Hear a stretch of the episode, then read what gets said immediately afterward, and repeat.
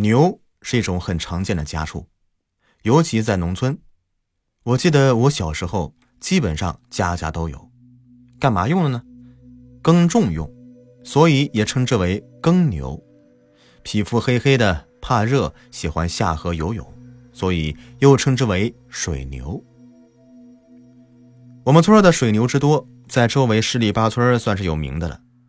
记得有一年啊，还是哪个台的记者专程在夏天的时候赶到我们村，为的就是给拴在我们村池塘里的水牛进行拍照。这是为什么呢？因为一个大池塘边上全部拴上水牛，是一头紧挨着一头的，密密麻麻的，好不壮观。水牛是一种通人性的动物，也许是和人在一起生活久了，它们的性情和行为有很多方面都很贴近于人。我六叔呢，是我最小的一个叔叔，我在小时候还会和我弟弟一起合伙去欺负他，经常被他追着打。我六叔后来娶了我六婶儿，我六婶儿以前呢是名幼儿园老师，高中生，比我叔叔大两岁。我六婶儿的爷爷养了一头水牛，听他们说已经有十几二十年了，脾气比较古怪，只有那位老人家才能在田地里使唤他耕种，其他人他都置之不理。有一年我六叔家要耕种土地，其他人家也在忙着耕种，水牛根本不够用，所以我叔叔非常的焦急，因为播种的时间呢就那么几天。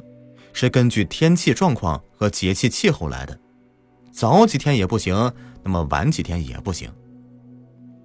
百般焦虑中，我六婶为我六叔提了个建议，让他去爷爷家借一下水牛试试。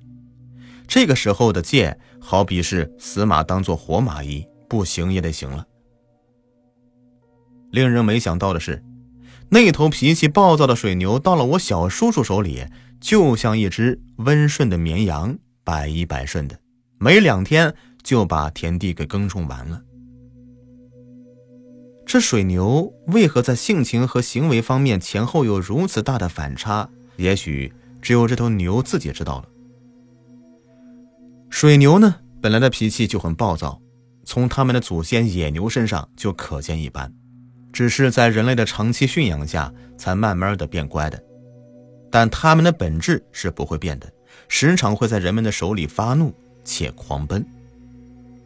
我亲眼看到一头水牛在赶车人的皮鞭下发怒，一路狂奔，最后在它穿越两棵大树之间的空档时，身后的车子被大树给卡住了，才制止了它瞬间往野牛方向退化的倾向。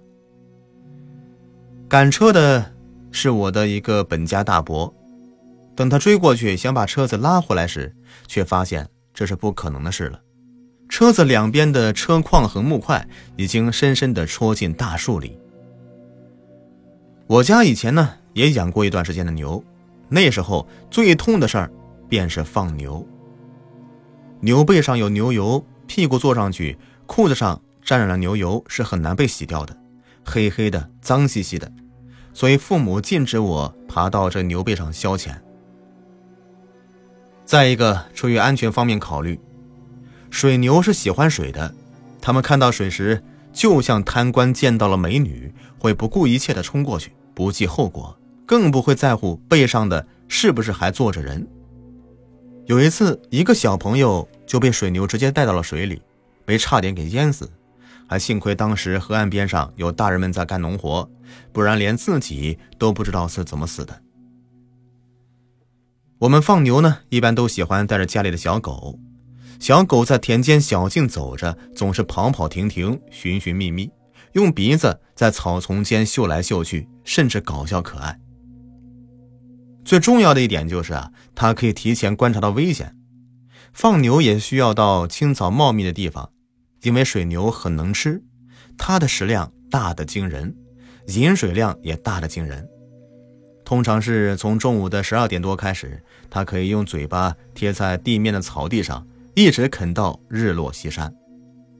黄昏的余晖把我们全都镶嵌在美丽幻化的大自然画卷里，这也代表着我们将可以踏着余晖回家了。放牛是孤单的，是消磨时间的，是有一定危险的。那么有人会问了，孤单为什么不找其他小伙伴一起去放牛呢？答案是，牛不同意。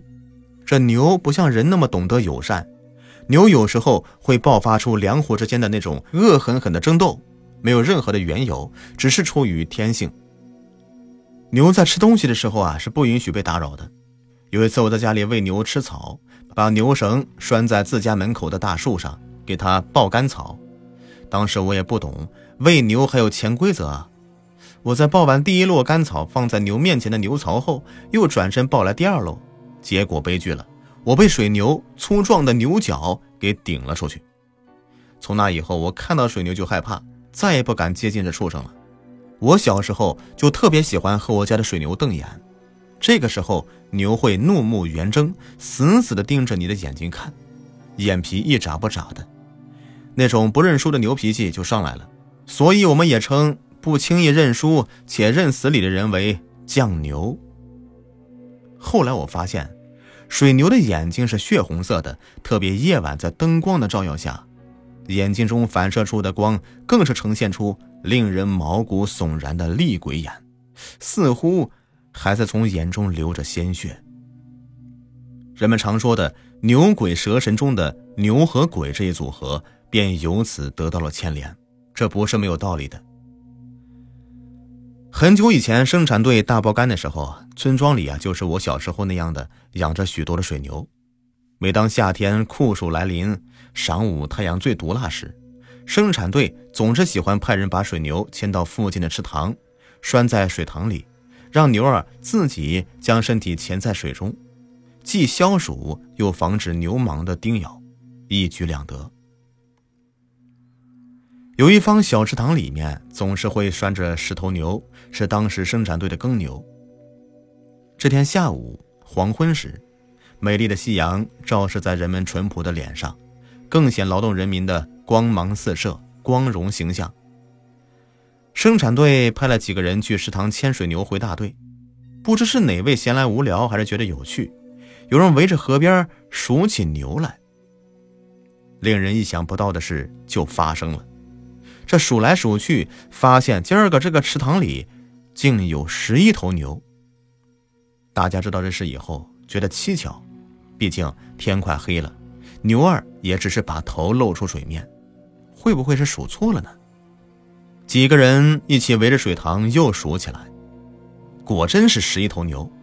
大家不死心，随后把这水牛都牵出池塘，再一数，只有十头牛。这怎么回事呢？这件事儿在小村庄里传开了，闹得沸沸扬扬，村民们说什么怪异的话都有。大队为了搞清楚事情的真相，防止有人恶意装神弄鬼，便想出了办法。中午派人把牛赶到池塘里之前，提前在每头牛的牛角上都系上红丝带，等下午去牵牛时，果然有一头牛的牛角上。没有系上红丝带。大家找来生产队的枪支，对着那头牛的大脑袋就是一枪。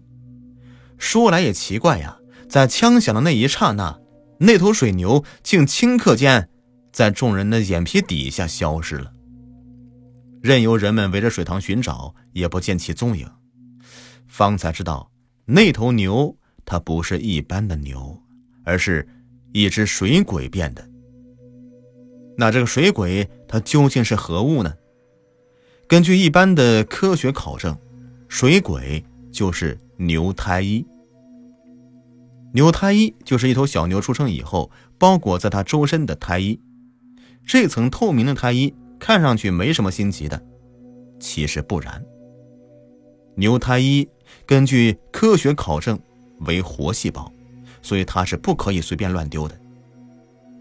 在农村呢。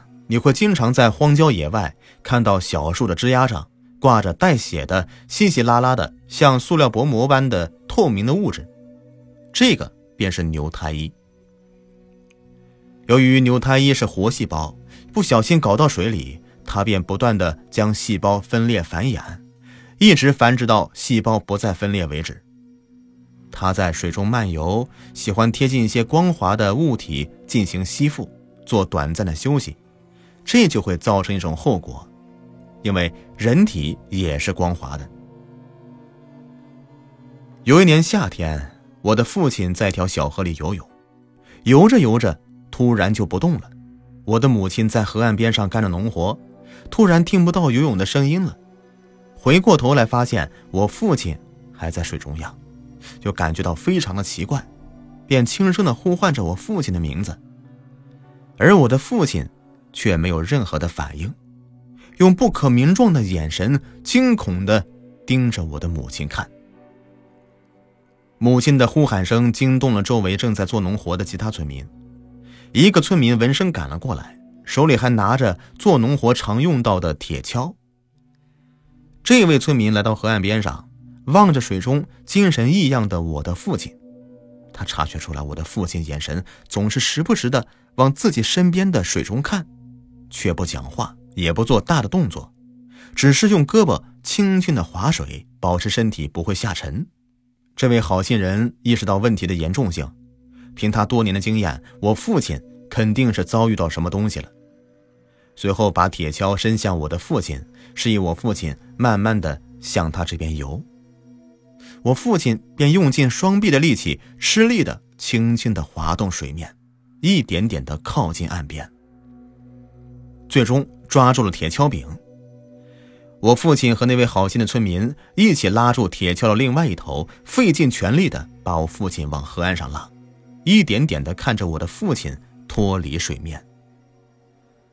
当露出腿时，都被眼前的一幕给惊呆了。